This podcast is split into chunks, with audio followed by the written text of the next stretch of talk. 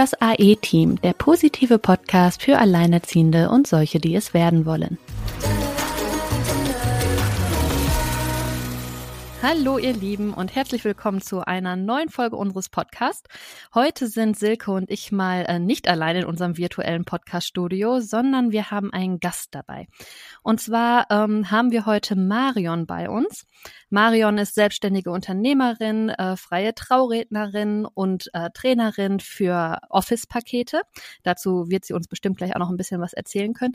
Ähm, weshalb Marion aber eigentlich heute bei uns ist, ähm, es geht natürlich ums Thema alleinerziehend. Wie sollte es anders sein?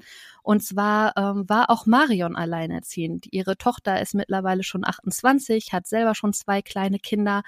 Aber äh, wir wollen mit Marion heute mal darüber sprechen, wie war das eigentlich, alleinerziehend zu sein vor 28 Jahren? Was gab es da an Hilfen?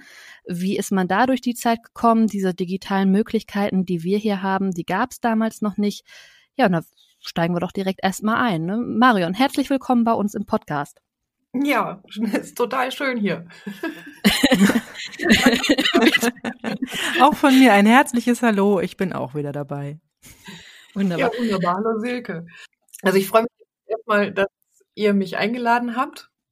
Und ich musste jetzt schon ein bisschen schmunzeln, äh, so dieser Rückblick, wie war, Rückblick, wie war denn das vor 28 Jahren? Und dabei ist mir eingefallen, ja, wie war das eigentlich im 19. Jahrhundert? ja, sehr schön. Und äh, ja, vielleicht, vielleicht ein bisschen anders als jetzt, aber eigentlich auch wieder nicht. Wie bist du denn damals eigentlich in die Situation gekommen, alleinerziehend zu sein?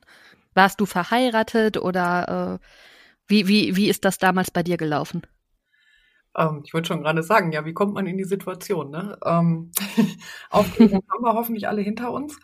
Ich war nicht verheiratet, sondern ich war mit einem äh, Mann zusammen, der in der also der über die englische Armee nach Deutschland gekommen ist. Äh, sein Ursprungsland ist Afrika. Und ähm, naja, wir haben uns kennengelernt, wir waren gute Freunde und irgendwie ist daraus eine Partnerschaft geworden. Und da ist dann irgendwie auch ganz am Anfang sofort was passiert und ich war schwanger, ganz plötzlich. Mhm. So bin ich da dran gekommen. Mhm.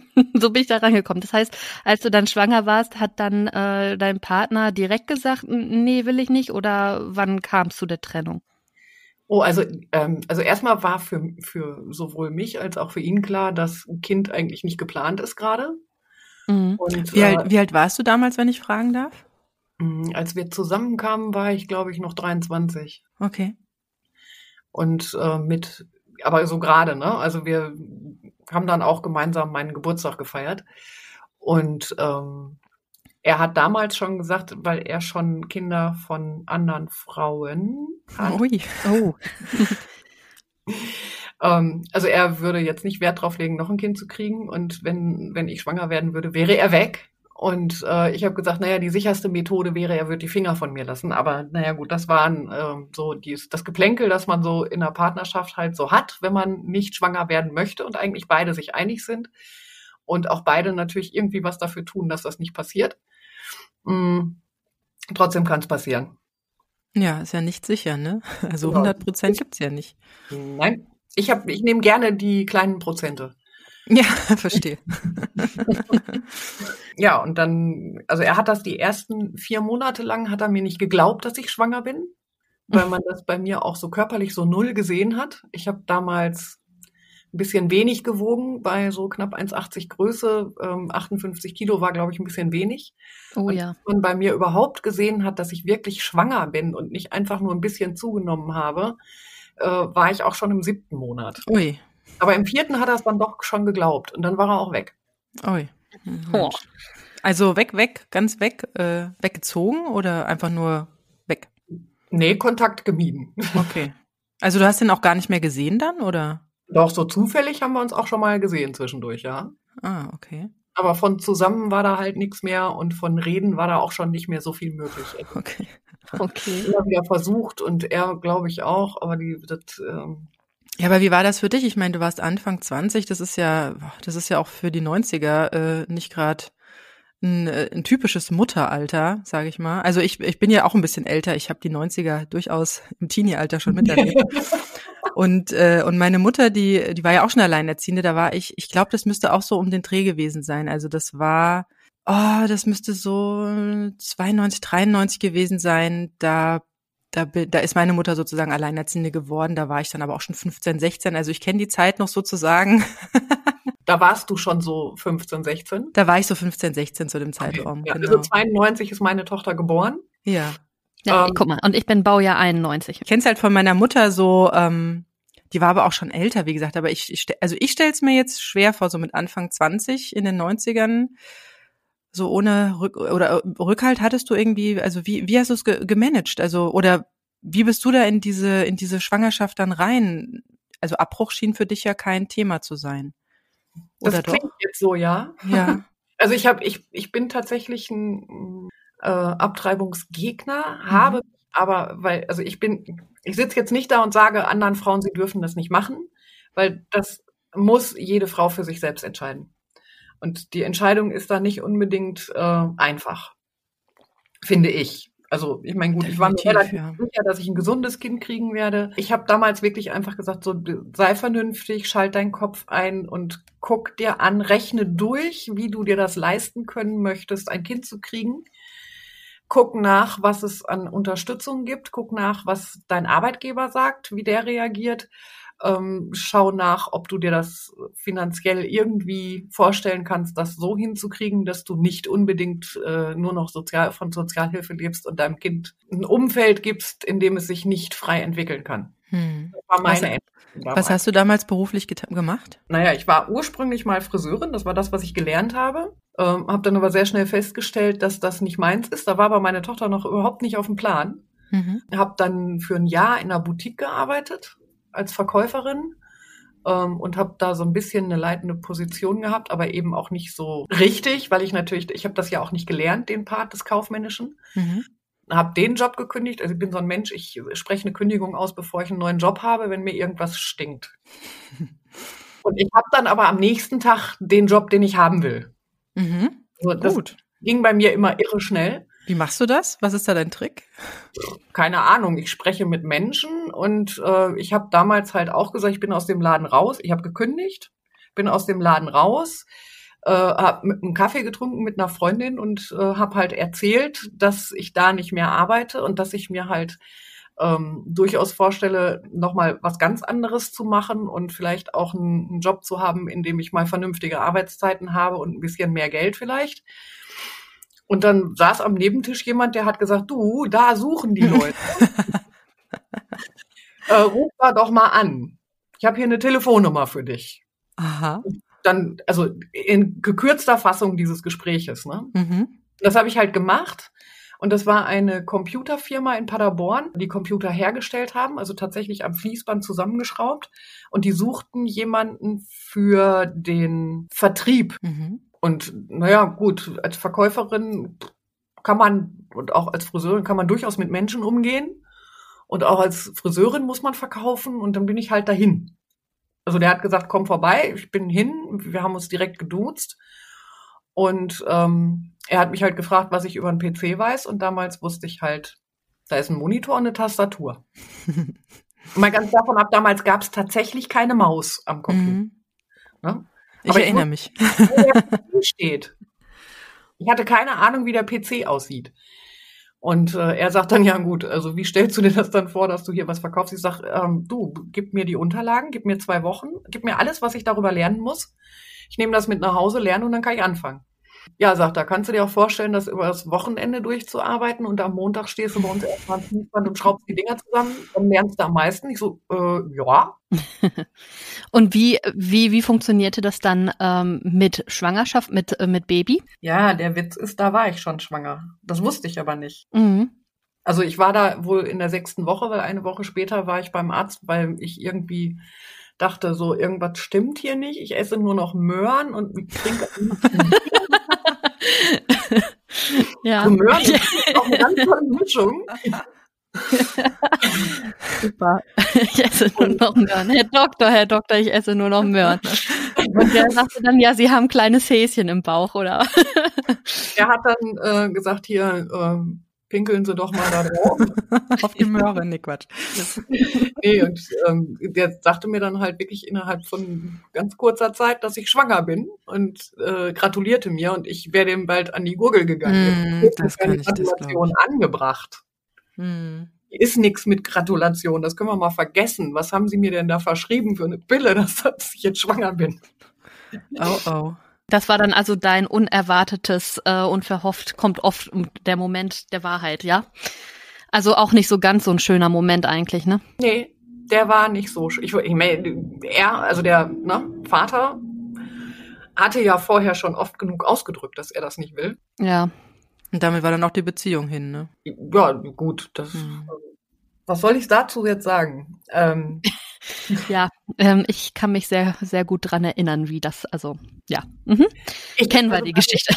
Bei mir war das nicht so ein, also er war nicht meine große Liebe. Mm, Okay. Also um die Beziehung habe ich mir echt die kleinsten Sorgen gemacht. Hm. Mhm.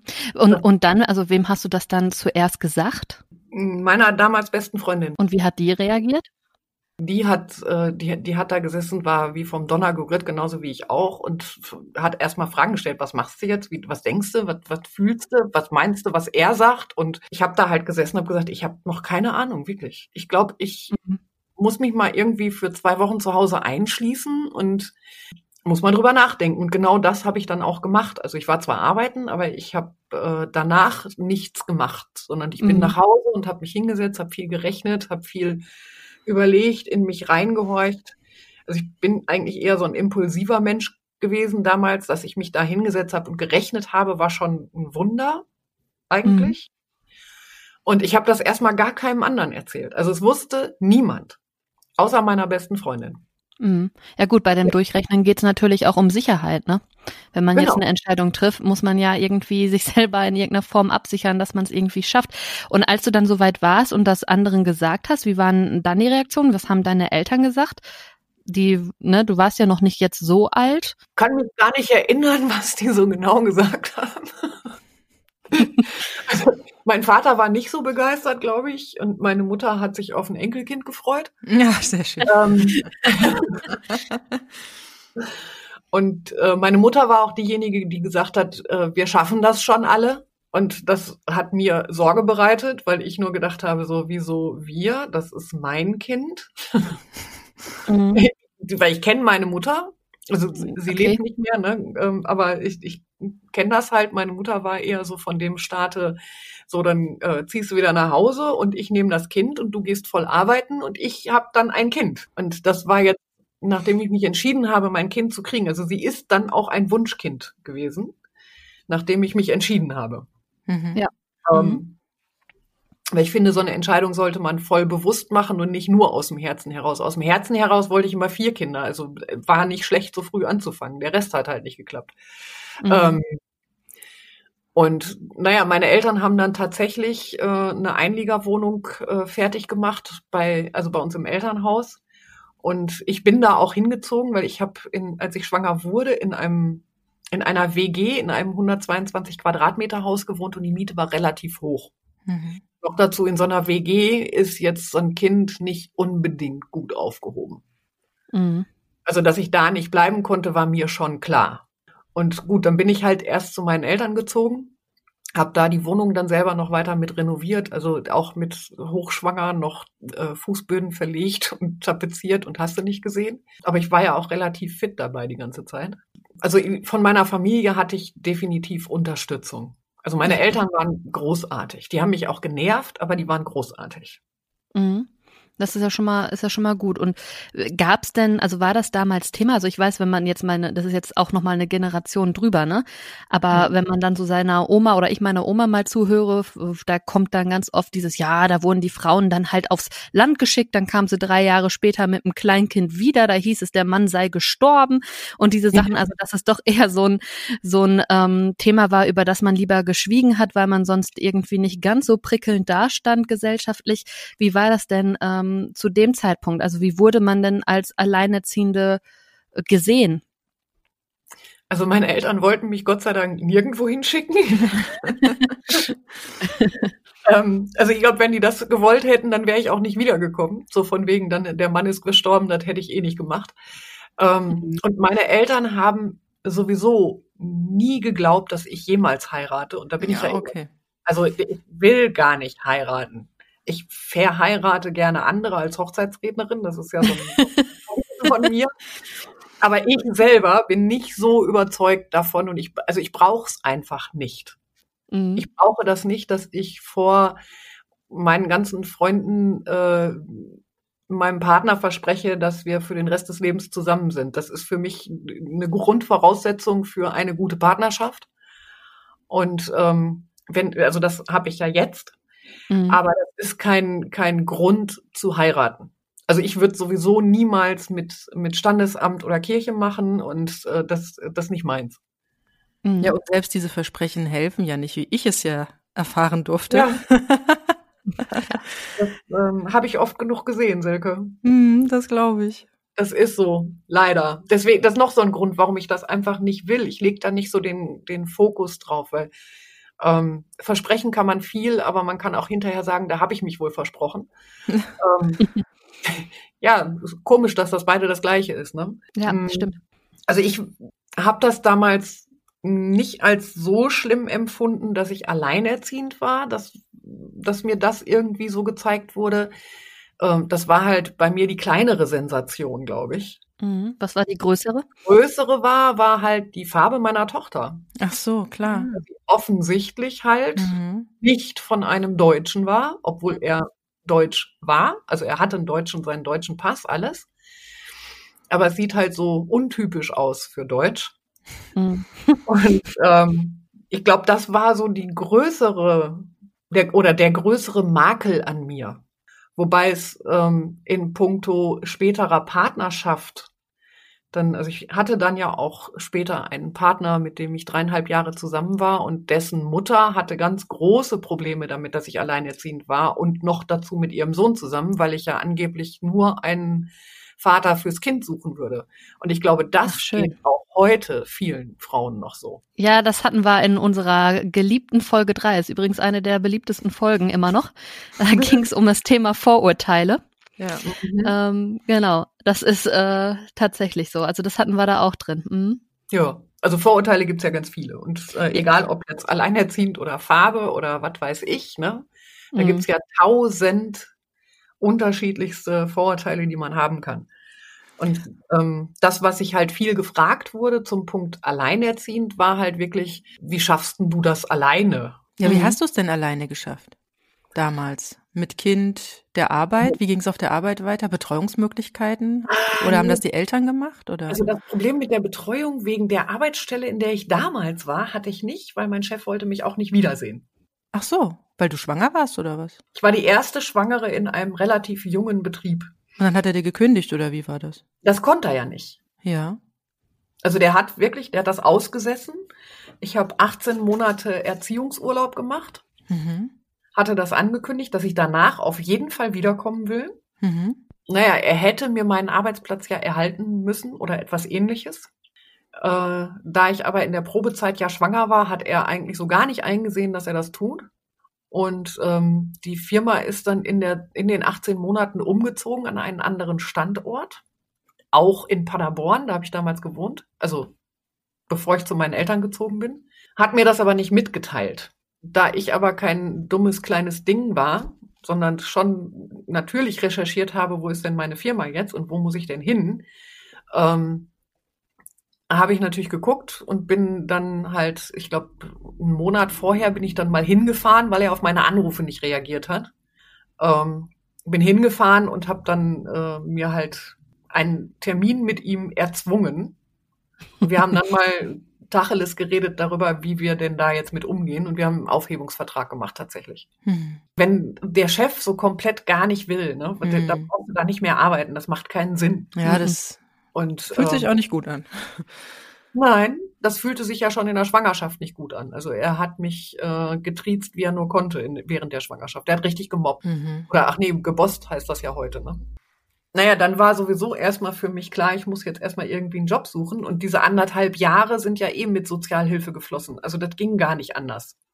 Mhm. Ich habe zwar auch ein bisschen äh, gab es damals Erziehungsgeld? Ich glaube, wenn überhaupt, dann 600 Mark oder so. Das war nicht viel. Also ich erinnere mich, ähm, meine Schwester, also ich habe noch eine ältere Schwester, die hat ihre zwei Kinder bekommen, bevor es dieses Elterngeld gab. Ja. Und das waren, also ich glaube 300 Euro oder so irgendwas. also es wird dann mit 600 Mark, glaube ich, ganz gut hinkommen. Ja. D-Mark? Nee, sie hatte zwei, also Anfang, also vor dem Elterngeld, da war es schon Euro, aber es gab noch kein Elterngeld.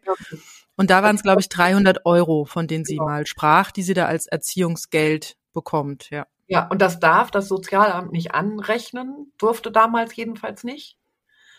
Ob das jetzt so ist, weiß ich gar nicht. Aber damals durften die diese 600 Mark nicht anrechnen. Deswegen habe ich Sozialhilfe auch noch gekriegt.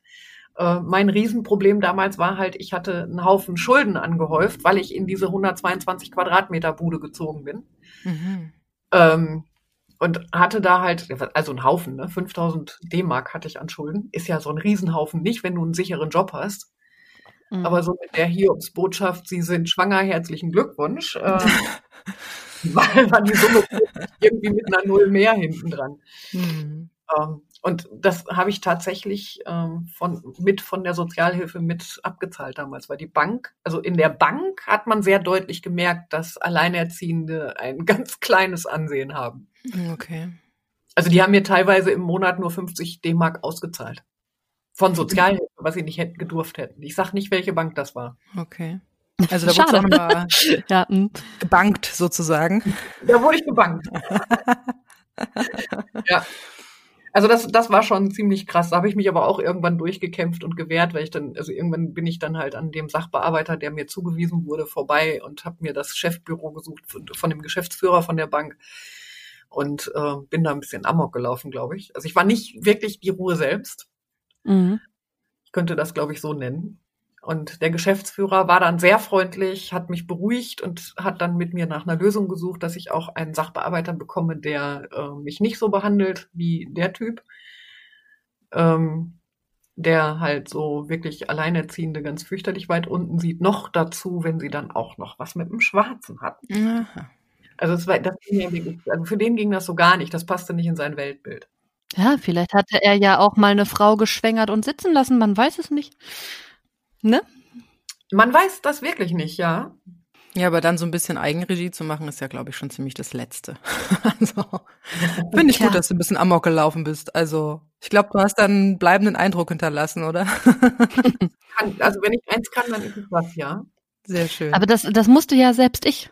Überleg mal, mehr als 20 Jahre später musste ich ja auch hier im Jugendamt Amok laufen sozusagen, sonst hätte ich ja im Leben keine Vaterschaftsanerkennung gehabt zum richtigen Zeitpunkt. Ja, das sind schon. so Sachen, also das ist irgendwie, äh, da gibt so Dinge, die ändern sich dann wohl offenbar doch nicht, ne? Nee, manche Dinge ändern sich nicht. Also ich hatte, ich hatte auch einen zweiten Amoklauf im Sozialamt. Okay, was hast du da gemacht? Naja, die guten Leute waren der Meinung, also mein Sachbearbeiter war der Meinung, sie müssten mit der ganzen Horde, also allen Sachbearbeitern, fünf an der Zahl, um mich herumstehen beim Erstantrag. Aha. Ähm, Stift halten oder was? Luft zu fächeln, Wasserglas halten? Äh, nee, nicht meins. Nein, eher so nach dem Motto, wir stehen wirklich alle rund um sie zu. Und ich wollte halt eine, eine, so eine Erstlingsausstattung für den Winter. Mhm.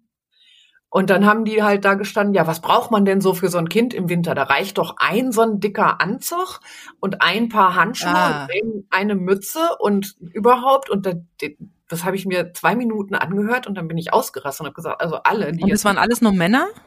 Nee, auch zwei Frauen dabei. Zwei Frauen, okay. Ja.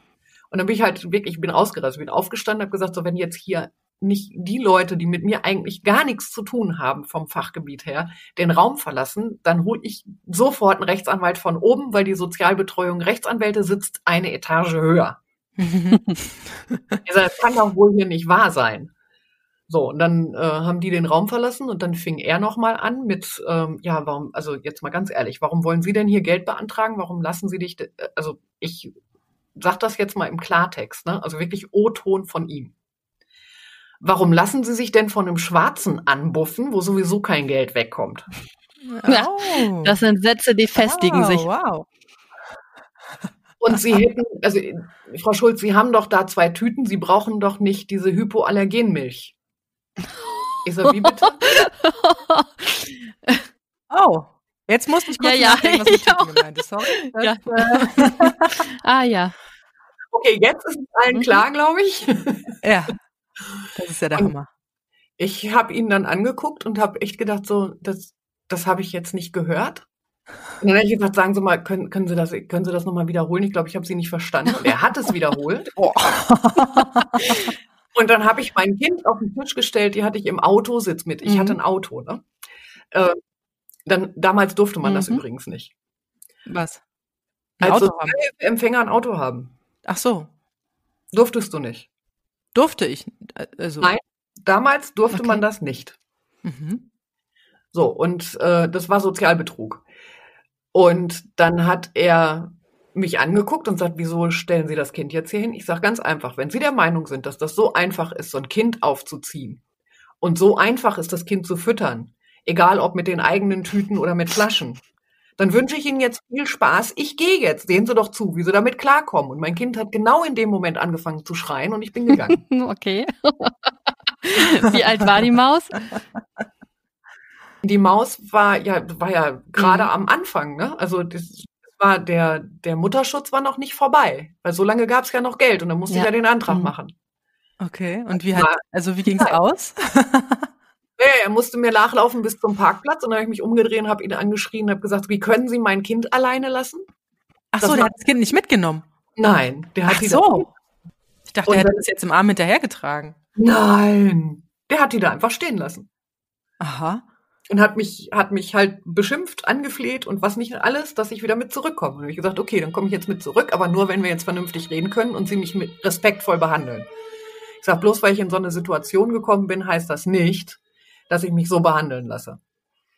So, und danach ging das. Also bei dem habe ich einen sehr bleibenden Eindruck. ungefähr zwölf Jahre später erfahren habe, dass der Eindruck sehr bleibend war. Wie das? Es wird ja immer besser. Also erstmal erstmal in dieser Zeit, ne? Also er hat mir nachher wirklich alles genehmigt, was ich beantragt habe. Alles. Das war nie, Ey, das waren nur fünf Minuten. Was wäre nach einer Stunde passiert? wer weiß, vielleicht hätte er mir sein Geld gezahlt, keine Ahnung.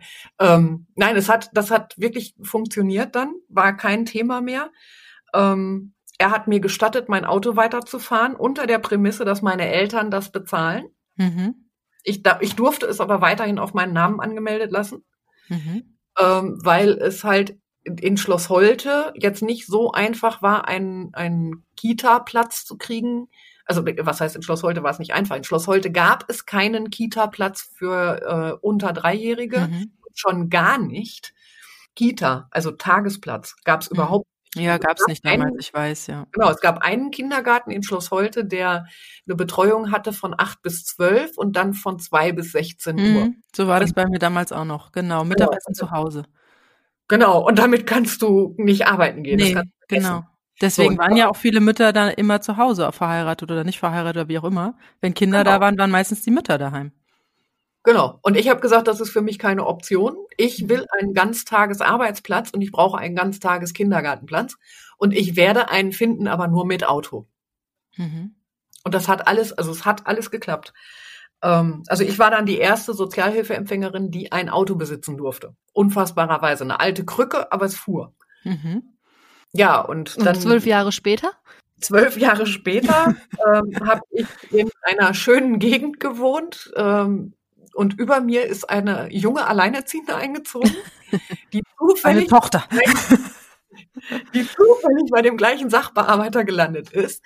Und als sie von dem wiederkam, saß sie heulend im Treppenhaus mit ihrer Tochter im Arm, die noch ganz klein war und wusste nicht ein noch aus. Und dann habe ich natürlich erstmal gefragt, so was ist denn los? Erzähl doch mal. Dann hat sie mir das erzählt und nämlich gesagt, so, bei wem warst du? Ja, der und der. Ich sage, Moment, den in meinem Telefon. Warte. Dann habe ich den angerufen und habe gesagt, ja, hallo Herr sowieso. Marion Schulz hier, Sie erinnern sich vielleicht? Ja. Ich sage, ich würde jetzt gleich mit der Dame, die eben bei Ihnen waren, nochmal vorbeikommen. Und dann klären wir das mal gerade, weil der wollte ihr noch nicht mal diesen Antrag geben. Oh, Er wollte nicht, dass sie der hat aber auch nichts gelernt, oder? nee. Der hat das bei jeder versucht, bei jeder. Der hat alle fertig gemacht. Wahnsinn. Ähm, der sitzt jetzt an einer anderen Stelle da, da sitzt er besser. Da hat er bestimmt auch Erfolg. Ähm, naja, auf jeden Fall sind wir dann da hingefahren und ich kam halt gerade von einem Trainingsauftrag. Das heißt, ich war dementsprechend schick angezogen und ähm, so richtig mit Kostüm und langem Mantel und überhaupt. Und ich komme da rein und er guckt mich an und sagt, oha, aus Ihnen ist ja richtig was geworden. Ich sage, ja, was nicht alles geht, wenn man nicht so viele Steine in den Weg kriegt.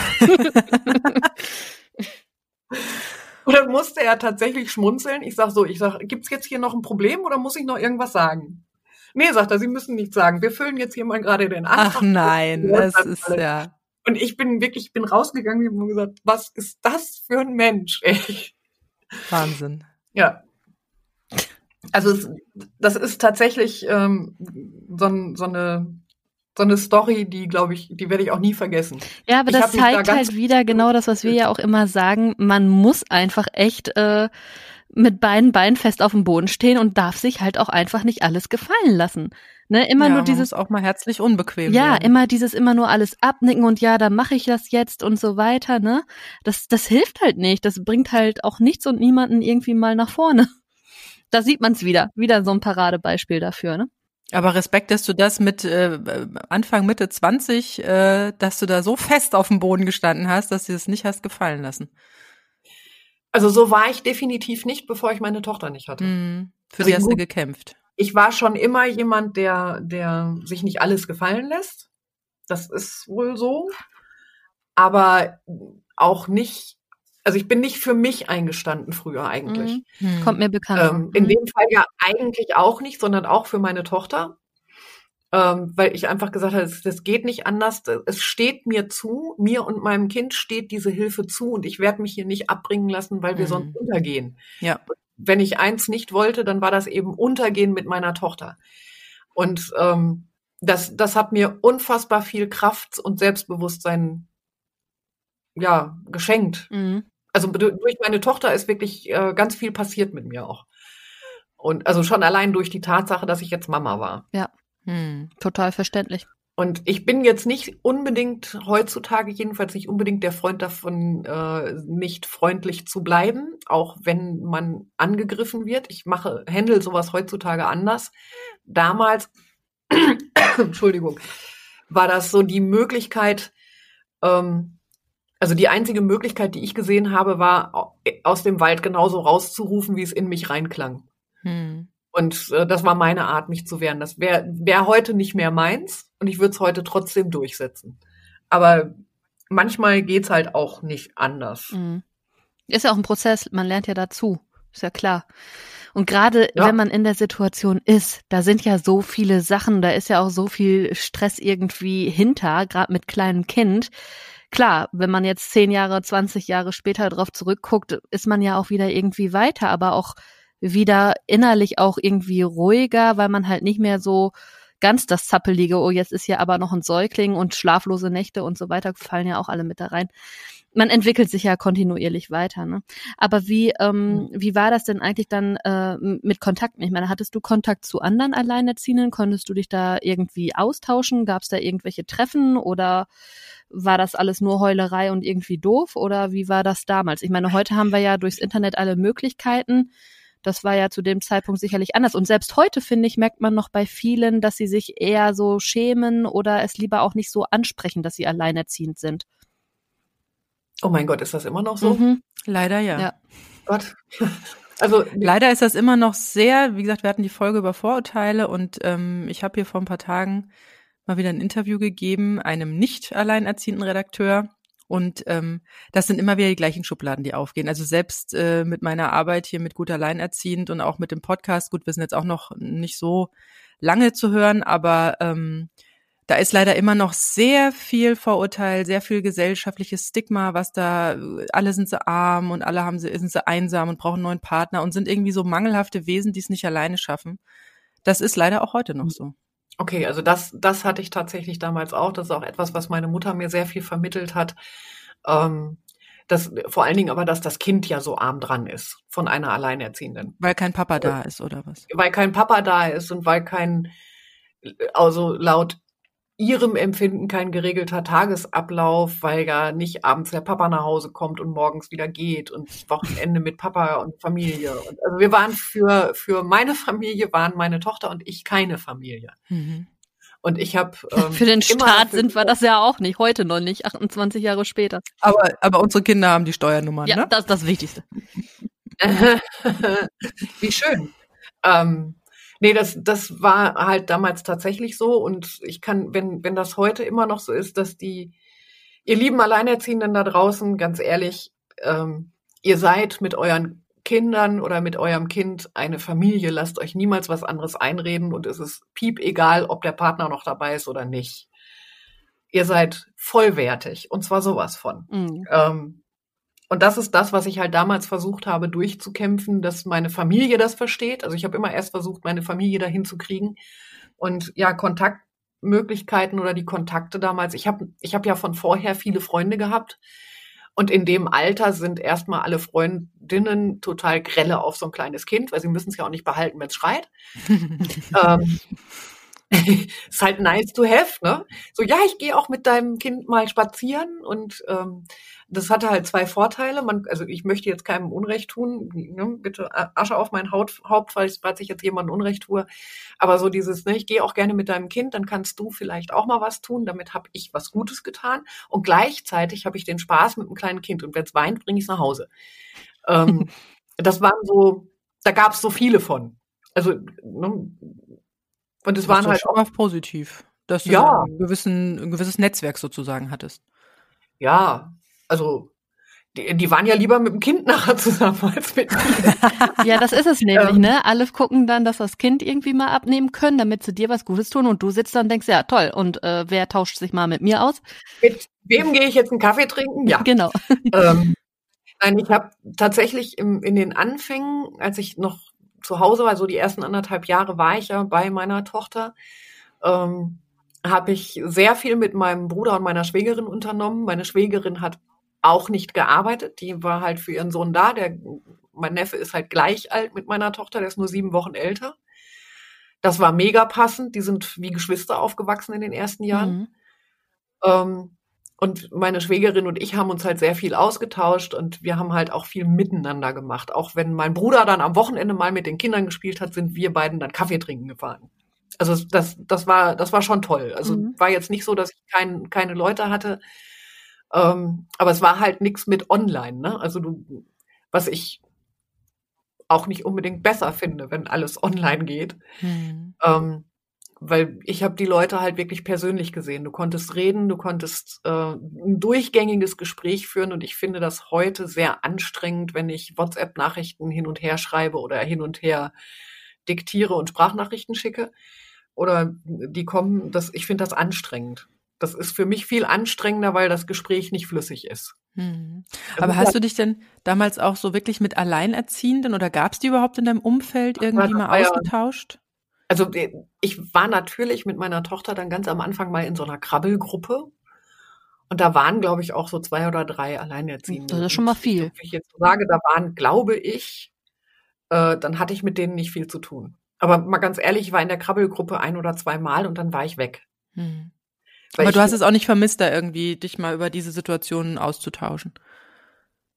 Nee, weil ich wollte mich ja nicht, ich, also ich bin so ein, ich, mhm. ich war damals schon ein Mensch, der eher hinzu als weg von. Mhm. Und ich war immer ein Mensch, der sich daran orientiert hat, wo er hin will. Ja, also auch wo raus, du denn raus hin? aus der Schublade, ne? Genau, raus aus der Schublade alleinerziehend und dann umgibst du dich nicht mit 20 Alleinerziehenden. Mhm. Dann waren die Alleinerziehenden, mit denen ich gesprochen habe, für die stand fest, dass die die nächsten zwölf Jahre zu Hause bleiben. Wenn dieses Kind zu groß ist, um die Sozialhilfe noch zu kriegen oder um das Kindergeld oder den Unterhalt zu kriegen, dann gab's halt das nächste. Das war auch schon in Planung. Mhm. Die Ach, das nächste Kind? Ja, ja. Ach so. Und zwar auch wieder alleine. Also es gab, es gab wirklich Leute, wo ich, wo ich gesagt habe, da muss ich jetzt nicht unbedingt mich Ja, verstehe ich. Und das, das waren aber eben auch die Alleinerziehenden, die halt keine Chance für sich gesehen haben. Mhm. Und ich war immer der Meinung, ich habe eine Chance. Ja, das ist wieder das Thema Selbstwert, ne? Wenn man sich selber genau was Besseres zu machen. Ja, oder dass man halt wirklich auch, also ja, es gibt zwar ein paar Handicaps alleinerziehend, das, äh, das weiß jeder, der, der da drin steckt, ja. aber man hat ja tr trotzdem noch so viele Möglichkeiten. Also man, man hat halt ein anderes Regelwerk vor sich und man kann sich aber auch in diesem Regelwerk, finde ich, gut zurechtfinden und, ja. und sich auch was aufbauen. Und, und wie, und wie ging es dann bei dir weiter? Also das finde ich natürlich jetzt schon sehr spannend, so diese, diese Weiterentwicklung, du hattest Ziele, du hattest Pläne, trotz äh, Tochter, trotz äh, schwanger, ungewollt in sehr frühen Jahren. Ähm, was waren so deine, deine Visionen und, und wie hast du die umgesetzt? Also erstmal war, war die größte Vision, die ich damals hatte, war halt, ich will wieder in einem Büro arbeiten, weil die Arbeit war gut. Ich habe die mhm. auch hingekriegt und ich wollte da mehr lernen. Und äh, mal ganz davon ab waren die Arbeitszeiten halt auch so, dass man durchaus eine Chance hatte, das zu schaffen mit einem Kind. Mhm. Es gab äh, in Sennestadt eine Kita, in der mh, mm, auch Kinder mit, ich glaube, ab einem halben Jahr genommen wurden damals. So, mit einem halben Jahr wollte ich sie jetzt noch nicht abgeben, aber mit anderthalb schon. Mhm. Und habe halt da einen Platz beantragt und auch bekommen. Und äh, habe dann natürlich einen Job gesucht. Händeringend. Aber so als ähm, mit dem Werdegang Friseurin in einer Boutique gearbeitet, und in einer Firma gearbeitet, in der du dann ganz schnell schwanger wirst und dann nicht wieder genommen wirst, ist das echt nicht so einfach, einen Job ja. Also da hatte ich so einen kleinen, so einen kleinen Haken da drin mit dem so, und morgen habe ich einen neuen Job. Ähm, ich habe mich bei ganz vielen Firmen beworben. Ich hatte auch viele Gespräche. Äh, manche waren sehr unangenehm, weil da dann wirklich diese Vorurteile Alleinerziehenden gegenüber da waren. Also ich habe tatsächlich ein Gespräch gehabt, da hat mich der Chef gefragt in diesem Zweiergespräch. Ähm, ja, Frau Schulz, wie sind Sie denn, wie ist es denn dazu gekommen, dass Sie alleinerziehend sind? Dann habe ich ihn gefragt, wie er das meinen würde. Und ähm, also der Mann hätte halt kein Kind gewollt. Ja, aber wie kann man denn in so jungen Jahren, ohne verheiratet zu sein, mit einem Mann ins Bett steigen? Wann war das? Äh, 19. Jahrhundert waren wir vorhin. Ja, 1991 dann, ne? nee, nee, nee, 19. Nee, nee. Ich wollte sagen, das muss auch schon später ja, ja, klar. sein. Ende 1993. Ja, aber selbst zum Zeugungszeitpunkt wäre das ja schon ziemlich veraltet. Ja, ja. ja. aber das, wie gesagt, ich bin da auch dann aufgestanden und gegangen. Also das Gespräch hat ab dem Moment nicht mehr stattgefunden. Ja, finde ich super. äh, nee, also das muss ich mir nicht geben. Bei so einem Chef will ich nicht arbeiten. Er hat ja. mich dann auch gefragt, wieso ich jetzt gehe und ich habe halt gesagt, bei Ihnen will ich nicht arbeiten. Wenn ich das erklären muss, will ich hier nicht arbeiten. So. Mhm. Ähm, naja, ich habe dann so zwischendurch halt irgendwelche Jobs gemacht. Ich habe in der Druckerei gearbeitet. Ich habe, äh, ach, alles Mögliche gemacht. Ich habe in einer Boutique nochmal gearbeitet und, und äh, richtig schicke Kleidung verkauft und ähm, ach, dann bin ich irgendwie in so eine Finanzberater-Dachverband äh, reingerutscht, äh, wo ich tatsächlich auch erfolgreich war. Also ich war anderthalb Jahre dann, bis meine Tochter drei war.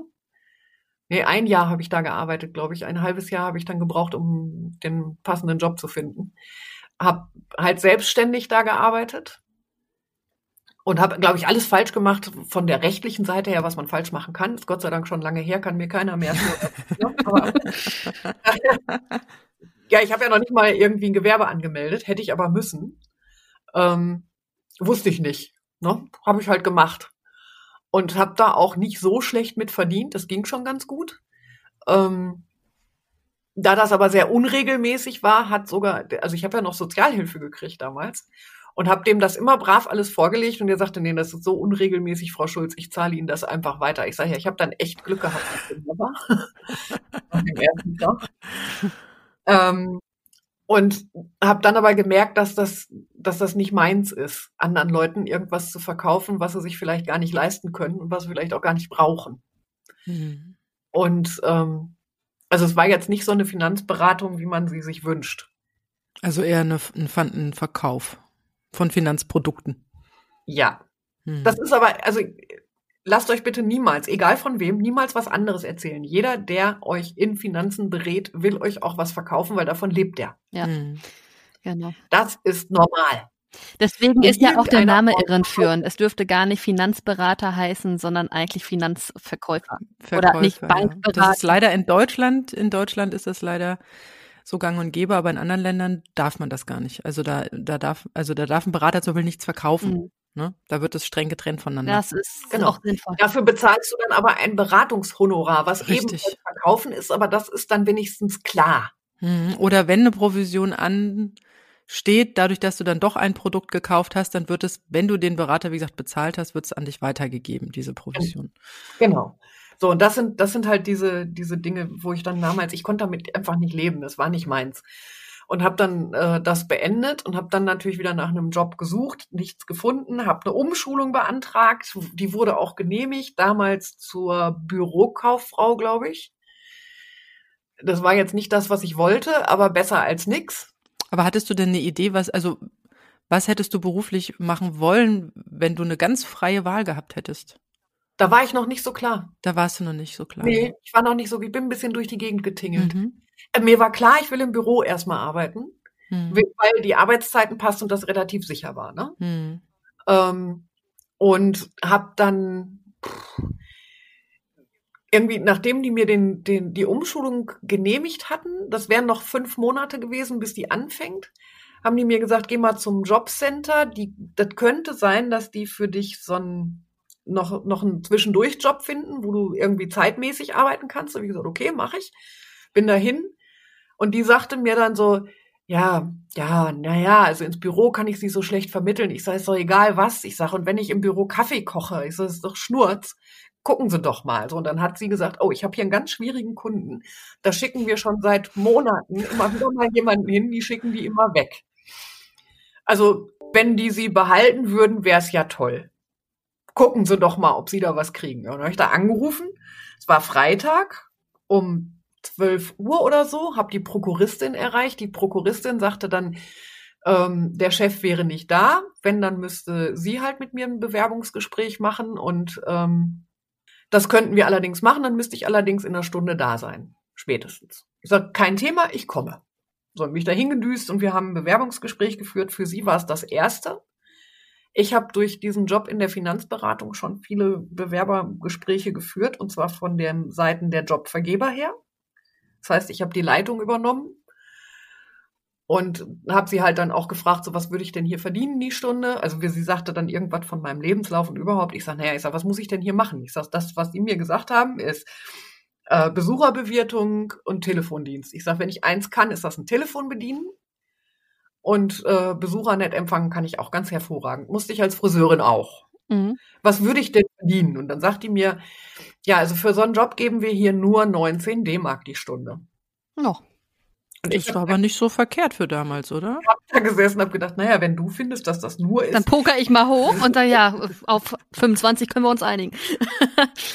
ja, ich habe dann, ich habe dann halt gesagt, also 1950 sollten es schon sein. Ja, genau. Für den Anfang. Mhm. So. Und ähm, ja, ja, hm, sie müsste das nochmal mit dem Chef durchsprechen. Ich sage, soll ich es Ihnen mal ganz einfach machen? Ich sage, was halten Sie denn davon, wenn ich Montag und Dienstag Probearbeiten komme? Sie haben ja gerade keinen für den Job. Mhm. Ich komme Probearbeiten und Sie entscheiden Dienstagabend, ob ich wiederkommen soll oder nicht. Sie können mir jederzeit sagen, dass ich gehen soll. Aber die zwei Tage hätte ich dann gerne bezahlt. Ja. Ja, genau, das hat sie auch gesagt. Ja. Machen wir so. Mhm. Ja, und dann war ich halt da Probearbeiten. Der Chef kam, guckte mich an, ähm, sagte, wer sind Sie denn? Ich so, bin die Neue, ich komme gerne öfter. der hat herzhaft gelacht und sagte, ja, wer hat Sie denn eingestellt? Ich sage, ja, die Prokuristin, ich arbeite auch nur zur Probe. Ich sage, ob ich noch wiederkommen darf, sehen wir dann am Dienstag, also morgen. Ja, sagte er, das klingt ja schon mal gut. Dann schauen wir mal, wie Sie sich anstellen. So, und Dienstag äh, sagte der Chef dann nur bis morgen. Ah ja. Am nächsten Morgen lag mein Arbeitsvertrag da und ich habe da gearbeitet. Und nicht weggeschickt worden? Nein. Nein. und habe mich in der Firma dann tatsächlich immer weiterentwickelt. Also ich habe am Anfang dann halt zusätzlich Gutschriften eingegeben und dann war ich damit aber sehr schnell fertig, so nach zwei Wochen. Und dann stand er da und sagt, wieso machen Sie jetzt hier die Fingernägel? Und ich sage, ja, ich habe nichts zu tun. Und Sie wollen doch, dass ich gut aussehe hier, also mache ich das jetzt? Ja, Sie können das doch nicht hier machen. Ich selber, was soll ich denn sonst machen? Das ist langweilig. So, und dann sagt er, ja, wie, was hast du denn mit den Gutschriften? Ich sage, die sind fertig. Und dann habe ich ihn angeguckt und gesagt, ach, Mensch, jetzt habe ich ja die ganzen Gutschriften gemacht, die hier schon seit zwei Jahren rumliegen. Ich sage, jetzt könnte es ja sein, dass das finanziell ein bisschen doof aussieht hier, ne? Ich sage, haben Sie nicht vielleicht auch Aufträge? ich bin auch so schnell. Ja, dann fand er gut die Antwort. Und dann hat er mir halt Aufträge dahingelegt. Dann wurde die Auftragsabteilung etwas entlastet, weil die waren nicht so schnell. Mit meinem schnell Arbeiten habe ich mich aber sehr unbeliebt bei meinen Kollegen gemacht. Mhm. Also ich war da nicht so beliebt bei den Kollegen, beim Chef schon. Mhm. Da habe ich fünf Jahre durchgehalten. Mhm. Und äh, zwischendurch immer wieder eine Gehaltserhöhung und hast du nicht gesagt. Also mir ging es da wirklich finanziell, ging es mir in dem Laden super gut. Arbeitszeitentechnisch passte das perfekt. Mhm. Und ähm, gut, der Chef war ein bisschen cholerisch, aber sehr nett, wenn er gerade nicht cholerisch war. Und äh, ich bin ja auch niemand, der sich das gefallen lässt. Ich habe ihm halt irgendwann mal gesagt, dass ich so mit mir nicht reden lasse. Und da hat sich, also in der Firma hat sich bei mir eine Idee entwickelt. Also ich habe da gesessen und gesagt, ich, ich komme hier irgendwann nicht mehr weiter. Ich komme von diesem Platz nicht weg. Ich bin nach wie vor Hilfskraft im Büro. Die Umschulung übrigens, also ne, die, die wäre ja nach fünf Monaten fällig gewesen. Die habe ich abgesagt, weil der Chef mich angefleht hat zu bleiben. Ist immer ein gutes Gefühl. ja, vor allen Dingen die Umschulung, das war ja eh nicht das, was ich wollte. Also ich war mir ja. sicher, dass ich das nicht wollte. Mhm. So, und dann ist halt, während dieser Zeit wurde dann die Schreibmaschine ausgetauscht, mit der ich anfänglich arbeiten musste, wie schrecklich, gegen einen PC. Mit dem habe ich mich sehr schwer getan am Anfang. Ich habe halt diese volle Bandbreite des, wie kriege ich das hin mit so einem PC mitgemacht habe gelitten wie Sau unter den IT-Lern, die sich dann so über dich beugen und mal kurz auf die Tastatur grätschen und das in Das kenne ich aber auch noch. und ja. War ich war, halt glaube ich, ich war, glaube ich, der letzte Abi-Jahrgang, der ohne Computer groß geworden ist. Oh ja. Auch toll. Und äh, dann kannst du dich gut erinnern. Ja, ja, sehr gut. Und ich weiß noch, wie beschissen ich mich da gefühlt habe. Äh, alle hatten schon irgendwie PC-Kenntnisse außer ich. Ja. Gut. Ganz toll. Und dann kommst du irgendwo hin und dann kommt ein ITler und zeigt dir das mal gerade. Und äh, so schnell wie der das gemacht hat, kann kein Mensch gucken und zuhören gleichzeitig. Und das ist einfach, also das war doof. Und ich habe damals gesagt, so das müsste man doch besser machen können. Also anderen Leuten das zeigen. Mhm. Okay und habe dann gedacht, okay, also mich interessiert tatsächlich PC, Informatik, weil das war ja das, was ich vorher auch gemacht habe, wenn auch am Fließband und dann in den Verkauf, aber ich habe halt da schon viel gelernt und habe mich dann halt ähm, in der Firma in die IT eingearbeitet, habe tatsächlich auch die EDV betreut in der mhm. Firma. Also ich habe nachher wesentlich mehr gemacht als nur Empfangsdame. Ähm, habe da eine AS 400 betreut, habe die komplette Post für die Chefs geschrieben und und und. Ähm, und habe halt gesagt, so ich möchte, ich möchte gerne eine Informatikausbildung, aber ich brauche auch was kaufmännisches. Und äh, dann kamen diese neuen IT-Berufe auf den Markt. Ich habe mich auf die Umschulung beworben, beziehungsweise habe meinen Job gekündigt, schon wieder mal, ohne ähm, einen zu haben. habe mir einen Attest geben lassen von meiner Ärztin, dass es besser wäre aus dieser, also dass ich unbedingt aus gesundheitlichen Gründen diesen Job kündigen muss und habe auch keine Sperre gekriegt. Die Umschulung wurde genehmigt, nachdem mich der Idiot von Sachbearbeiter zum Das war der dritte Amoklauf. Nee, da war ich total freundlich. da habe ich gesagt, also, ach so, ich soll, ich soll zu diesem ähm, psychologischen Dienst gehen und da einen Test machen, damit sie bewerten können, ob ich so eine Informatikkauffrau-Ausbildung machen kann. Ja, ist gut, mache ich. Dann bin ich dahin, habe diesen Test gemacht und die laufen ganz, ganz toll ab. ähm, also du hast so ein Lückendiktat, ne? Da steht, da steht ein Text. Den kannst du eigentlich schon ausfüllen, wenn du der deutschen Sprache mächtig bist. Da brauchst du kein Diktat für. Und dann stand vorne eine Dame, die hat das diktiert. Und zwar in einzelnen Buchstaben. Oh Gott. Genau. da war ich aber schon fertig.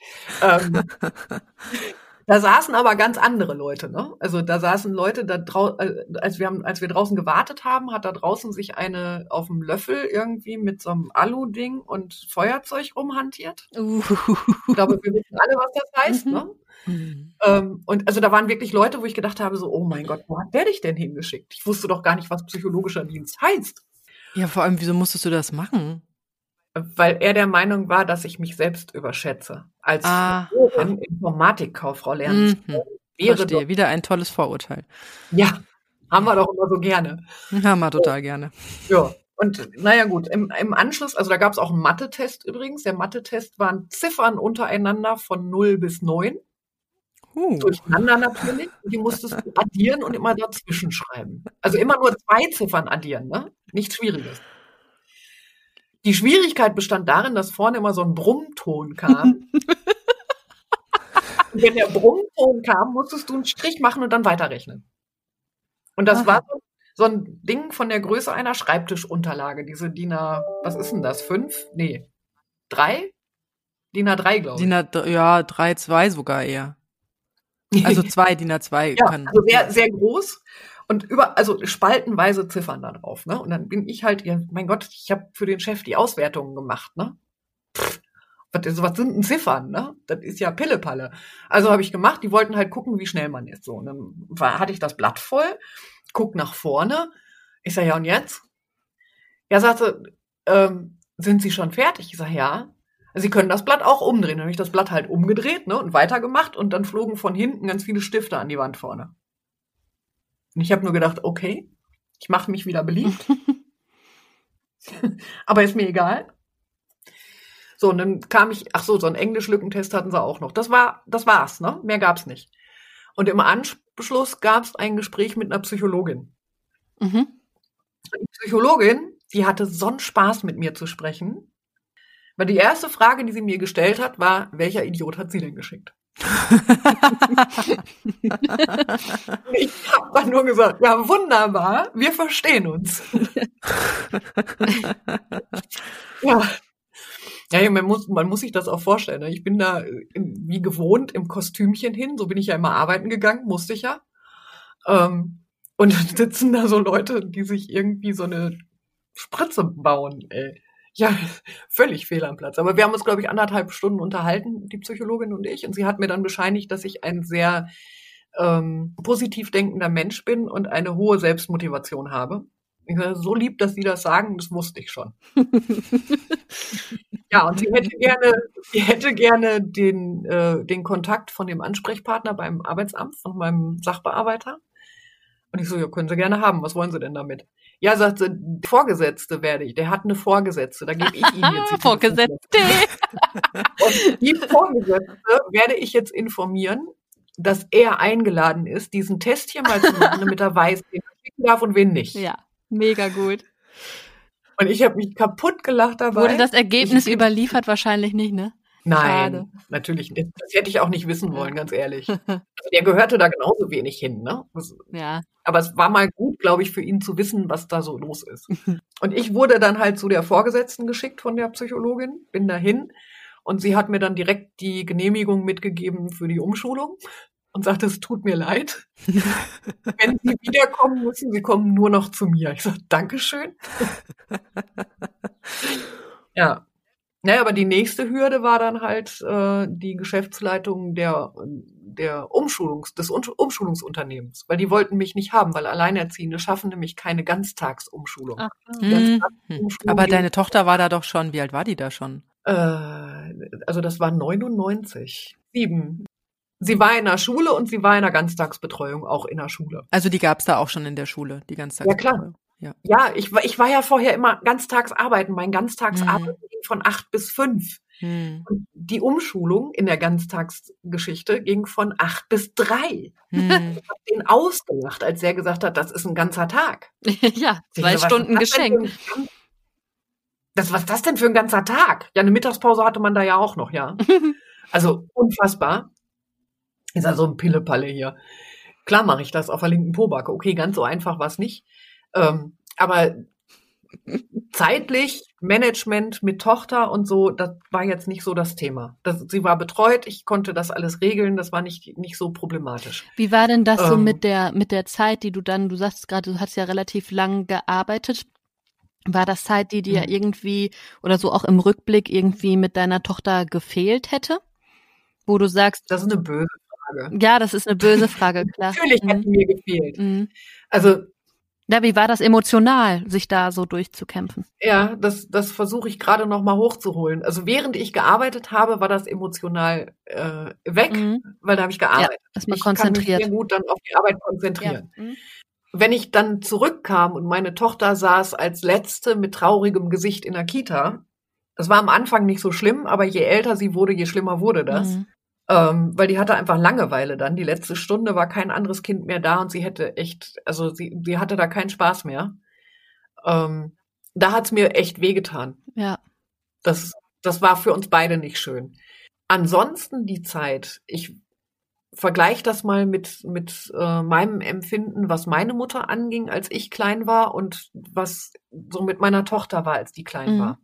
Bei meiner Mutter war das so, die hat als Hausfrau immer gearbeitet. Mhm. Eben die hausfraulichen Tätigkeiten. Und wir haben in einem Haus gewohnt, wo die Vermieterin tatsächlich in unserer Wohnung selbst innerhalb der Schränke kontrolliert hat, ob sauber war. Okay. Wird es heute nicht mehr geben. Da war ich aber wirklich ganz klein. Ne? Mhm. So wird es das heute nicht mehr geben. Ähm, und dementsprechend hatte meine Mutter für mich, als ich klein war, nicht wirklich Zeit. Und zwar nie. Hm. Also ich kann mich nicht dran erinnern, dass meine Mutter wirklich mal mit mir gespielt hätte, Mhm. als ich klein war. Klar hat, war die für mich da, wenn irgendwie, wenn ich gefallen war oder sonst irgendwas, gar kein Thema. Aber ansonsten, ich hatte unfassbar viel Freiheit. Und ich beschwere mich nicht darüber, weil ich fand's toll. Aber das ist die Erinnerung, die da ist. Mhm. Und ich hatte einen festen Zeitplan. Ich habe, bin mit meiner Tochter absichtlich morgens um fünf aufgestanden, damit wir super ruhig und entspannt frühstücken konnten Mhm. und nochmal miteinander spielen und entspannt anziehen und überhaupt. Äh, wir haben jede Autofahrt zur Kita, die hat 20 Minuten gedauert, genutzt, um zu singen und auf dem Rückweg das Gleiche.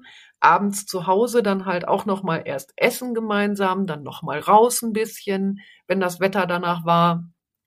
Und dann ins Bett und ähm, anderthalb Stunden kuscheln, bis er einschlief. Und das, also ich war dann halt zu 100 Prozent für sie da. Und meine Tochter sagt heute noch, dass sie nicht das Gefühl hatte, dass sie was ver- vermissen muss. Mhm. Ja, das ist doch eigentlich das Wichtigste, oder? Also das ist doch irgendwie so das Schönste. Ich meine, wir haben ja noch kleine Kinder und man fragt sich natürlich immer mal, hm, mache ich das jetzt hier so richtig oder hm, kommt es vielleicht gerade in dieser Phase ein bisschen zu kurz oder so? Und da hat man ja gar keine Antworten drauf. Da muss man ja immer so mit seinem Mhm. Gefühl selber irgendwie kämpfen. Aber das ist doch total beruhigend, wenn man das dann im Rückblick von seinem erwachsenen Kind so gespiegelt kriegt, oder? Ja, das ist sehr schön. Ich kann allerdings auch sagen, dass es in der Pubertät nicht so war. Oh ja, da, das blüht uns ja auch noch. Oh Gott, das blüht uns auch noch, Silke. Ja, ja. Also in der Pubertät waren ihre Aussagen deutlich anders. Okay. Also es gibt auch die andere Seite. Mhm. Hm. Gut, Pubertät muss man ja dazu sagen, ist ja auch ja oft bewusst verletzend, ist ja auch absichtlich verletzend, oft was dann so gesagt wird, ne? Das ist zum Abkapseln da. Ja, Wehtun tut's ja, trotzdem. ja, natürlich. Und meine Tochter hatte halt ähm, das große Problem, dass sie pubertär war und ich in den Wechseljahren. Ah, Ja. Zwei Hormon-Crashs. Oh ja. Das war, das war böse von beiden Seiten. Dafür aber auch mega empfindlich von beiden Mhm. Seiten. Mhm. Also wir, wir haben da schon eine Zeit gehabt, die sehr anstrengend war für uns beide. Ja. Aber da seid ihr auch durchgekommen. Ja. Sind wir auch. Lebend. Ja. Und jetzt mittlerweile. Das ist schon mal gut zu wissen. ja, wir, wir Und- überleben. Wir haben eine Chance. ja, und etwas, was halt, was halt dabei war, war, also auch wenn wir uns zu Hause gefetzt haben, bis sonst, also wirklich schlimm gefetzt haben, ähm, wir sind, ich habe damals kein Auto mehr gehabt und wir sind gemeinsam zur Bushaltestelle gegangen und ähm, es hat nicht lange gedauert auf dem Weg und wir sind Händchen halten gegangen. Das war immer so. Mhm. Also durchaus, äh, was, man hat durchaus, also du meinst auch, man hat durchaus eine andere Beziehung zu seinem Kind als Alleinerziehender, Ja. als man das wahrscheinlich hätte, wenn es äh, ein anderer Familienverbund wäre. Da bin ich mir nicht sicher, aber ich glaube, dass diese Beziehung zu meiner Tochter auch da wäre, wenn ein Mann dabei gewesen Mhm. Wenn der Vater dabei gewesen wäre oder auch ein anderer Partner. Ähm, weil du, ich glaube, dass diese Innigkeit einfach damit zusammenhängt, was du selber zulässt. Mhm. Ja. Hat sich da nochmal was ähm, im Verhältnis zu dem Kindsvater dann getan? Hat der dann irgendwann doch nochmal seine Vatergefühle entdeckt oder hat, hatte deine Tochter Kontakt in irgendeiner Form? Kam da mal irgendwann irgendwie was? Also er hat wir hatten ja damals eine Gerichtsverhandlung, die das Jugendamt angestrebt hat. Mhm. Also ich musste da gar nichts zu tun. Ich wollte das eigentlich auch gar nicht, aber es war halt so. Und äh, in dieser Gerichtsverhandlung hat er die Vaterschaft anerkannt. Da war Kimi irgendwie ein paar Monate Mhm. alt und ähm, also der der Vater hat sich dann irgendwie, als meine Tochter sechs war, mal gemeldet. Und äh, wie Nee. macht man das? Warte, ich muss, ich muss gerade mal überlegen. Ich weiß nicht, vier oder sechs oder keine Ahnung. Irgendwo hat er sich dann mal nochmal gemeldet und hat mal nachgefragt, ob wir einen Vaterschaftstest machen könnten. Damals hat so ein Vaterschaftstest, ja, total bescheuert. Damals hat so ein Vaterschaftstest, ähm, den gab's halt nicht überall, sondern du musstest zu einem bestimmten Labor und das hat äh, 5000 D-Mark gekostet pro Blutabnahme. Ui. Also pro Auswertung. Einmal für ihn, einmal für, für meine Tochter. Und er wollte halt, dass ich meinen Teil bezahle. Und dann habe ich gesagt, warum sollte ich das tun? Ich weiß doch, wer der Vater ist. Also, nein, ja, mein. Aber was war der Grund, dass er diese Vaterschaftsanerkennung wollte? den Vaterschaftstest. Er hat nicht, Ah, ja. Ja. Ach so, ja, aber er hat doch eh nicht gezahlt, oder? Hat er Unterhalt bezahlt? nee, aber er hätte ja müssen. Also er hat ja schon böse Briefe vom, vom Jugendamt so. gekriegt und, ne, also das war ja schon nicht so einfach. Mhm. Ähm, Ja, heute scheint das sehr einfach zu sein. Ne? Also da läuft die Vorschusskasse Ja, ja, und also- irgendwie hat man das Gefühl, da wird nicht großartig äh, was eingefordert. Also ich habe jedenfalls eine, Nee, das kriegst du, das kriegst du nicht mit. Wenn du Unterhaltsvorschuss bekommst, kriegst du das nicht unbedingt mit. Es sei denn, es geht ein Haftbefehl raus. Das schreiben sie Mhm. dir. Mhm. Ähm, also ich habe für die Steuer dann mal nachgefragt, was er denn bezahlt hätte. Weil dann, ich hätte sonst nämlich gerne ein ganzes Kind auf meiner Steuerkarte gehabt. Ja, genau. Ne? Weil wenn er nicht zahlt, warum sollte ich nur ein halbes Kind haben? Sehe ja nie ein. das ist auch so Ähm, nicht einzusehen. Aber ja, hm. Nein, ist es nicht. Ja. Und naja, er war dann halt nochmal da, also da war er auch tatsächlich zu Besuch. Das fand ich immer sehr komisch, wenn er zu Besuch kam. Ähm, da war sie gerade zehn und war, wusste, dass sie aufs Gymnasium geht. Und er fragte sie dann auch, ja, auf welche Schule gehst du denn? Und sie sagte, aufs Gymnasium. So als wäre es das Selbstverständlichste der Welt.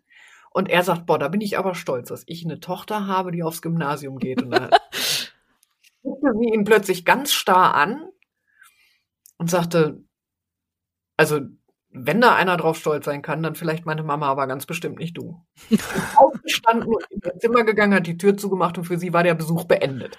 Und ich habe da nur gesessen und gedacht so, holla. Da was hat sie aber bei das der Mama gelernt. ja, ich wollte auch gerade sagen, hm, der Apfel fällt nicht weit vom Stamm. ja. Mhm. Das hätte ich meiner Tochter nie zugetraut.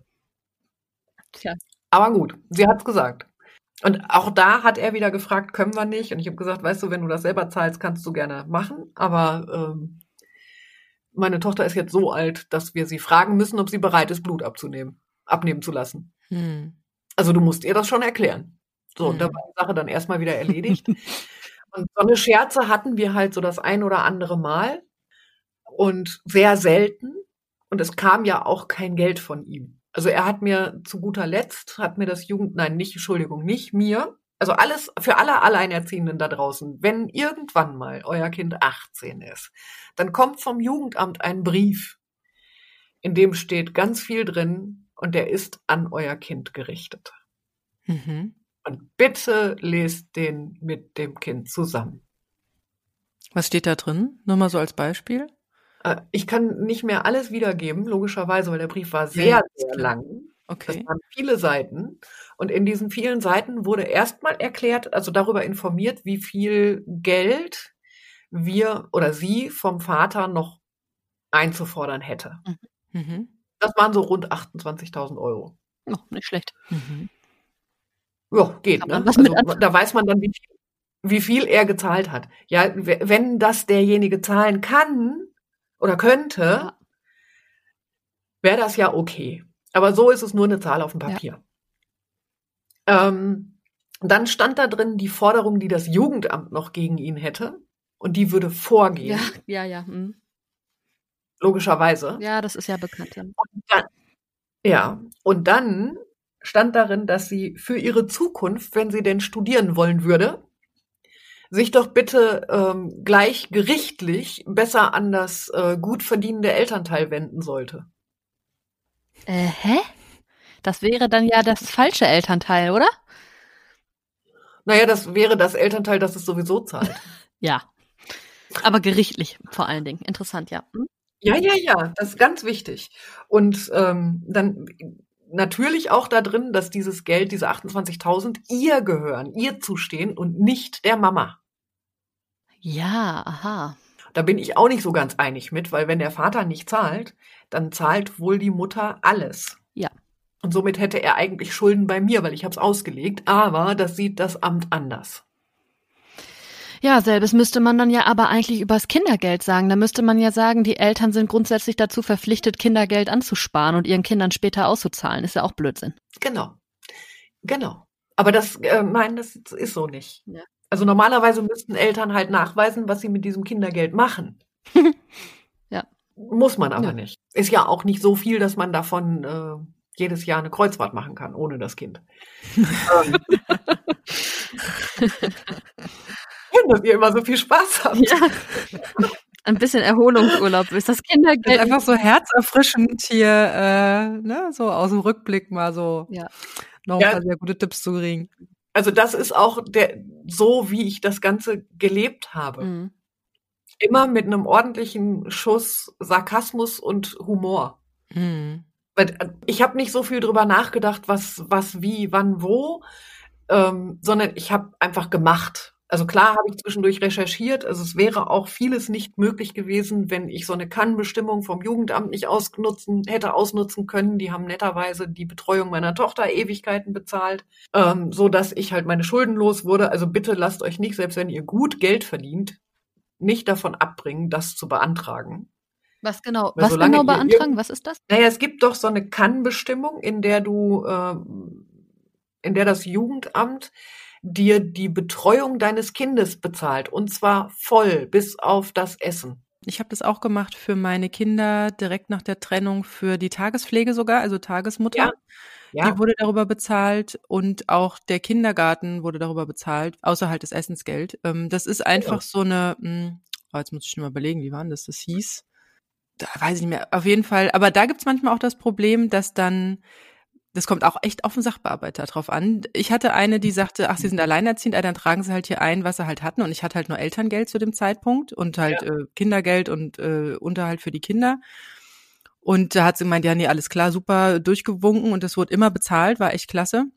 Ja. Also eine Tagesmutter halt auch echt Kohle kostet. Ja. Und ich habe aber auch schon von Alleinerziehenden gehört, die dann an ganz anderen Sachbearbeiter kommen, der dann sagt, äh, ja, da muss aber der andere Elternteil, obwohl getrennt und alleinerziehend, äh, aber auch seine Einkünfte und dann müsste man das irgendwie untereinander und das sei ja dann schon mit dem Unterhalt verrechnet, bla bla bla. also da hört man mhm. die merkwürdigsten Konstellationen manchmal. Wie gesagt, ich habe mich da nicht mehr mit weiter beschäftigt, weil ich habe einfach immer den Part vom Ehemann durchgestrichen. Ne? Ich habe das auch mal mit so ein bisschen ja. Cellavi gesehen und gedacht, ich schreibe schreib halt ein, was rein was ist und die Kinder sind bei mir und äh, mach mir da jetzt auch gar nicht so guckte auch gar nicht, müsste ich jetzt, sollte ich jetzt? Nee, ich habe es einfach durchgestrichen, habe gedacht, komm, wenn einer irgendwie was wissen will, dann soll er nochmal nachfragen. Und das ja, und vor allem beim richtigen Nachfragen sollen sie sich doch selber drum kümmern, seine Zahlen zu kriegen. Ja, das, da werden ja manchmal echte Alleinerziehende trotz Trennung, also echt Fakt alleinerziehend, nicht mehr gemeinsamer ja. Haushalt und so, manchmal echt immer noch in diese Beweispflicht ja, genommen. Ja, du musst es denke, äh, nachweisen. Du musst auch, wenn du das alleinige Sorgerecht hast, theoretisch das immer äh, dir einen frischen Beleg vom Jugendamt dafür holen, wenn du zum Beispiel irgendwelche Bankgeschäfte ja. äh, tätigen willst oder sonstiges. Also wo ich mir so denke, äh, wieso muss ich dann muss, soll doch der andere, bei dem das Kind nicht lebt, beweisen, dass er ein Sorgerecht hat. Warum muss ich dann beweisen? Also ich als Mutter habe sowieso das Sorgerecht. Was soll ich da beweisen? Also dieses immer so in einer Bringschuld irgendwie zu stehen, ey, ganz ehrlich, ne? Also diese diese Kannbestimmung, ich habe ja damals, ähm, deswegen habe ich das gerade auch gesagt, ich habe ja damals nicht schlecht verdient. Ne? Mhm. Also ich habe als Hilfskraft im Büro 4.500 oder sogar mehr brutto verdient. Aber D-Mark. D-Mark. Aber 4500 als Hilfskraft im Büro ist mhm. eine echte Stange Geld. Das haben so manche äh, Leute, die studiert haben, nicht verdient. Ja. Das, das, war echt eine Menge. Mhm. Dadurch, dass ich aber noch Schulden abzahlen musste und halt entschieden habe, in einer schönen Wohngegend zu wohnen, also eine mhm. relativ teure Miete bezahlt habe, ein Auto brauchte und, und, und. Genau. Haben die mir halt diese, diese Kannbestimmung genehmigt. Also es kommt nicht darauf an, wie viel du verdienst, sondern es kommt darauf an, wie viel davon überbleibt. Genau. Und ich hätte halt, also die haben mir, mir halt damals gesagt, ja, das ist aber eine Kannbestimmung und das kann eben auch so. Wir sind nicht verpflichtet, das zu genehmigen, selbst wenn alle Voraussetzungen geschaffen sind. Mhm. Und ich habe damals halt nur da gestanden und habe gesagt, also wenn Sie das nicht genehmigen, dann sind für mich die Voraussetzungen nicht geschaffen, mein Kind den ganzen Tag in eine Kita oder zu einer Tagesmutter zu geben. Weil wenn ich nicht, wenn ich drauflegen muss, damit ich arbeiten darf, hm. und gleichzeitig aber mein Kind nicht sehe, dann gehe ich nicht arbeiten. Mhm. Hm. So, das ist jetzt Ihre Entscheidung. Möchten Sie gerne, dass ich dazu beitrage, dass in der Rentenkasse Geld ankommt? Gucken Sie nochmal drauf, was ich verdiene. Oder möchten Sie, dass ich zu Hause bei meinem Kind bleibe und wir ein faules Leben haben? Dann war da ein Stempel drauf. Gewusst wie. Meine Ziele, die ich damals gesetzt habe, mit ich gehe jetzt in eine Umschulung und mache, die habe ich schon in der Umschulung umgesetzt. Also ich habe während der Umschulung schon angefangen, Trainings zu halten für andere. Mhm. Also du bist dann direkt in diesen Job im Prinzip rein, diese Selbstständigkeit, die du jetzt auch noch hast. Direkt nach der Umschulung. In die Selbstständigkeit. Selbstständigkeit und nach einem großen Event, einem Girls Day, auch äh, sofort für mehr als ein Jahr ausgebucht. Wahnsinn. Also ich muss sagen, ganz, ganz großartige Geschichte, Leo Marion. Du machst, glaube ich, wieder sehr, sehr vielen Alleinerziehenden Mut, ne, sich nicht alles gefallen zu lassen, auch mal in den Wald oder aus dem Wald zurückzurufen, wie es reingeschallt ist. und ähm, ja, also ich bin, ich gehe jetzt hier auch mit einem Lächeln raus. Ich, äh, ich danke dir sehr für diese unglaublich motivierende Geschichte und ähm, ich finde es großartig, dass du deinen Weg gegangen bist, dass du dich nicht von Vorurteilen hast blenden lassen oder dich hast einschüchtern lassen oder dass du da irgendeinen Weg gegangen bist, der dir scheinbar als Alleinerziehende vorgezeichnet wäre, sondern dein eigenes Ding gemacht hast. Deswegen von meiner Seite nochmal herzlichen Dank, liebe Marion. Und ähm, ja, ich wünsche dir einfach ein schönes weiteres Leben. Ich habe gehört, du bist schon Oma geworden. Mhm, zweifach. Zweifach. Wie alt sind sie denn? Zwei und äh, der Große wird jetzt fünf. Oh, toll. Das ist jetzt so ein Alter, wo man gerne mal spazieren geht und das Kind dann wieder zurückgibt, wenn es schreit, ne? Ich gebe die nicht zurück, wenn die schreien. Die schreien bei mir nicht. Ja, ich fand es auch total klasse. Schön, dass du dabei warst bei uns im Podcast. Hat richtig Spaß gemacht, vor allen Dingen auch mal zu hören, dass es halt eigentlich schon immer ging.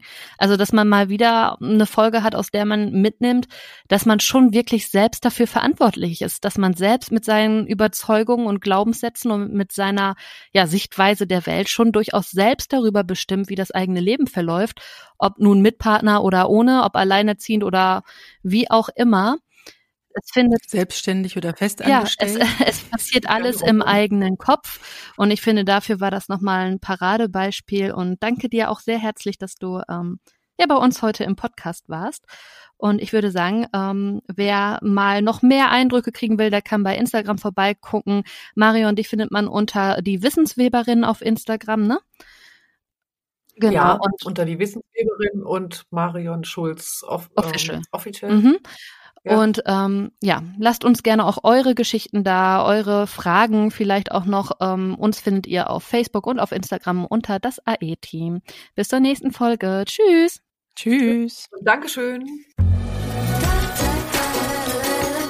Das war das AE-Team, der positive Podcast für Alleinerziehende und solche, die es werden wollen, mit Sina Wollgramm und Silke Wildner.